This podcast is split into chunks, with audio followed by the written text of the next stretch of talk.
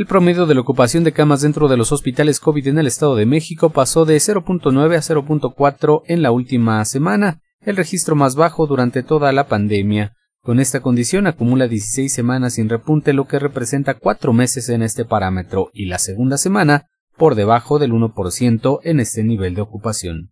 En comparación con el año pasado, a principios de este mes el registro era de 15.4%, una diferencia de 15 puntos porcentuales, lo que manifiesta una baja considerable en los pacientes que se encuentran en la necesidad de acudir a un hospital cuando se encuentran enfermos. Además, es reflejo de la cantidad de personas que han sido vacunadas, ya que con ello evitan complicaciones para que tengan que ocupar camas en los hospitales COVID, pues el número de pacientes graves también es menor.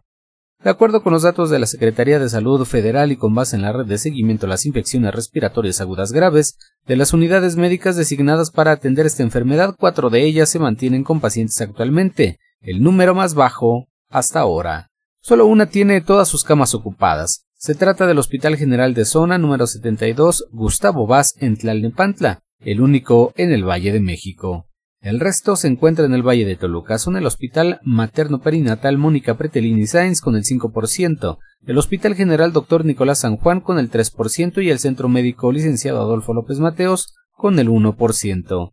Ningún hospital del norte y sur de la entidad tiene pacientes en sus camas. En todo el Estado de México, el porcentaje de pacientes que requieren equipo para respirar al encontrarse en camas con ventilador se mantiene prácticamente igual, pasó del 1 al 0.9% que registra en este momento. De esos pacientes, el 11.7 son pacientes graves al encontrarse en camas con ventilador dentro de las unidades de cuidados intensivos. Para Así sucede, Manuel Luna.